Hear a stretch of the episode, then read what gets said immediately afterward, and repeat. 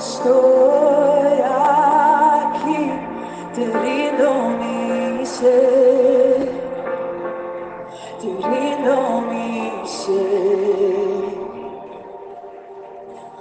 Con tu amor atráeme, Señor, vengo a tus pies, vengo a tus pies.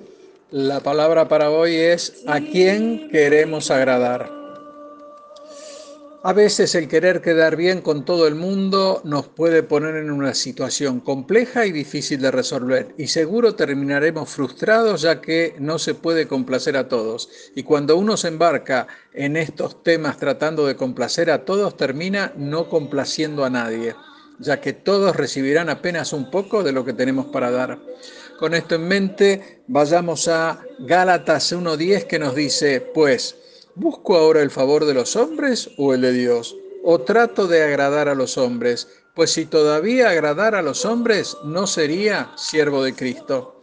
Hermano, si en algún momento pasaste por esta situación, la de querer complacer a varios, y aquí no importa si sos jugador de fútbol, tenista, ama de casa, empleado, pastor, verás la frustración golpear a tu puerta ya que esto es imposible. Veamos lo que nos dice Juan 8:29 y Jesús es el que habla y dice, porque el que me envió conmigo está, no me ha dejado solo el Padre, porque yo hago siempre lo que le agrada. Y la verdad que nosotros debemos tomar a Jesús como nuestro mejor ejemplo. Tomando los dichos del apóstol Pablo en Gálatas 1.10 podemos apreciar que quien se empeña en agradar a los hombres no es siervo de Cristo, ya que los siervos de Cristo inevitablemente desagradarán a los hombres. Y nosotros deberíamos ser como el apóstol y no predicar facilidades, ya que el camino es el del sacrificio, el de la renuncia, el de la entrega, y esto sin esperar nada a cambio, y seguro será desagradable para aquellos que quieren solo lo placentero. Nosotros, antes de conocer a Cristo y entregarle nuestra vida, quizás buscábamos el favor de los hombres, nos interesaba su opinión y de ser posible que sea favorable a nuestros propios intereses. Esperábamos la palmada en la espalda, el qué buena decisión has tomado. ¿eh? Pero ahora buscamos el favor de Dios y ese favor no solo para el día de hoy, sino para el futuro y, ¿por qué no?, para la vida eterna. Y debemos saber que quien agrada a Dios necesariamente desagrada al mundo. Y por supuesto, quien agrada al mundo termina desagradando a Dios, ya que no se puede servir a Dios y servir al mundo. O se ama al mundo o se ama a Dios. O se sirve al mundo o se sirve a Dios. Por lo tanto, los cristianos debemos esperar que el mundo no nos mire bien, ya que siempre habrá una separación entre la luz y las tinieblas y seguramente nos va a tocar decidir de qué lado estaremos nosotros en nuestra vida. En el mundo natural, cuando agradamos a alguien, inconscientemente nos motiva la simple aprobación que recibiremos de esa persona y esto como respuesta, ¿eh? y así se activa una dinámica de agrado-favor. En el mundo espiritual se da una dinámica similar en nuestra relación con Dios, ya que buscar el favor de Dios es totalmente correcto, pero debemos saber que esto no debe ser la única razón por la que debemos agradar a Dios, sino que debe motivarnos el reconocimiento de su autoridad, su amor y su agradecimiento, ya que Dios nos instruye a pedir su favor con toda confianza. En Filipenses 4:6 nos dice, por nada estéis afanosos, si no sean conocidas vuestras peticiones delante de Dios en toda oración y ruego, con acción de gracia.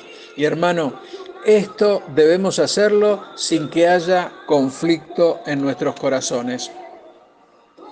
Y debemos arraigarnos muy bien de este concepto, el del conflicto, ya que si no, entraremos en problemas con los demás. Aferrémonos de lo que nos dice el apóstol Pablo cuando describe este hermoso pasaje de Gálatas 1.10. Y es que cuando nos convertimos en hijo de Dios al poner nuestra fe en Cristo, comenzamos esta dinámica de agrado, favor con Dios. Entendiendo agrado como el hacer su voluntad y favor como la bendición de Dios como resultado de precisamente hacer su voluntad. Y será entonces que nos daremos cuenta que ya no es necesario buscar el favor de nadie y como consecuencia de esto solo buscaremos agradar a nuestro Señor Jesucristo. Y este es un conflicto que en algún momento de nuestras vidas seguro enfrentaremos y esto será cuando por necesidades o por presiones seamos tentados a dejar de lado los principios de la palabra de Dios y hacer cosas para obtener el favor de los hombres. Y será ese el momento que deberemos respondernos la pregunta, ¿estoy buscando el favor de los hombres o el favor de Dios? Y aquí será fundamental, no solo para nuestra relación con Dios, sino también para nuestro desarrollo espiritual, resolver este conflicto, porque de esto dependerán los frutos que cosecharemos como discípulos del Señor. Para entenderlo mejor, traslademos toda esta situación a la, vida, a la vida familiar y supongamos que un esposo no se termina de decidir si agradar a su esposa o a su vecina y mientras este conflicto esté activo, seguro el matrimonio irá rumbo al fracaso. Lo mismo pasa con el Señor, ya que no se puede agradar a Dios y a los hombres al mismo tiempo. Jesús lo dejó muy bien plasmado en Mateo 6:24, que nos dice, ninguno puede servir a dos señores, porque o aborrecerá al uno y amará al otro, o estimará al uno y menospreciará al otro. No podéis servir a Dios y a las riquezas. Hermano, nosotros debemos saber que la obediencia viene como resultado de nuestro ferviente deseo de agradar a Dios. Entonces deberías preguntarte, ¿está tu vida agradándole a Él? El apóstol Pablo dejó este mensaje en primera de Tesalonicenses 4.1. Por lo demás, hermanos, os rogamos y exhortamos en el Señor Jesús que de la manera que aprendisteis de nosotros, como es conveniente conduciros y agradar a Dios. Por lo tanto, una medida inteligente de nuestra parte será sobresalir en agradarle solo a Él. Dios te bendice. Amén.